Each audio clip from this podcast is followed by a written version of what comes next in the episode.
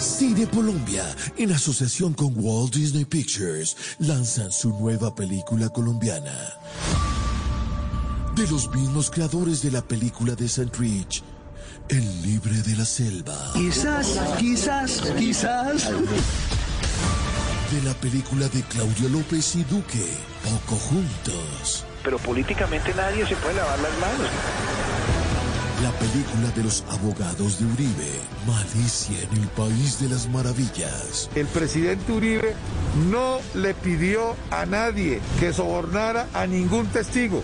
Y la película de los que se gastan el presupuesto de la nación, Robin Hood. Pues algunos contratistas del Instituto Colombiano de Bienestar Familiar entregaron cerca de 28 mil mercados a beneficiarios que aparecen en la Registraduría Nacional como fallecidos. Llega a nuestras salas de cine Encarto. Una película mágica que se ubica en nuestro país para contar la historia de Norman y su familia. ¡Mata, engañero! ¡Llévenme al hospital! ¡Mata! Encarto. Norman y su familia viven en un hogar hermoso en Colombia y tienen que hacer cosas extraordinarias como sobrevivir con el mínimo.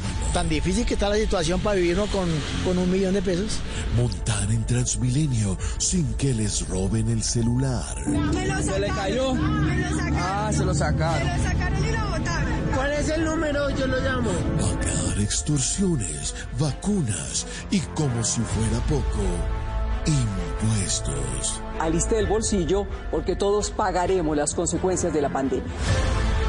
No te pierdas la maravillosa historia de Norman, quien lleva como premisa la ideología colombiana de que las normas se hicieron para romperlas. Me gusta el alcohol, un traguito.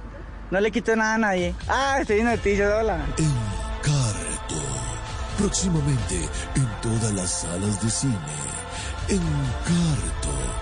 Porque vivir en Colombia es un verdadero encarto.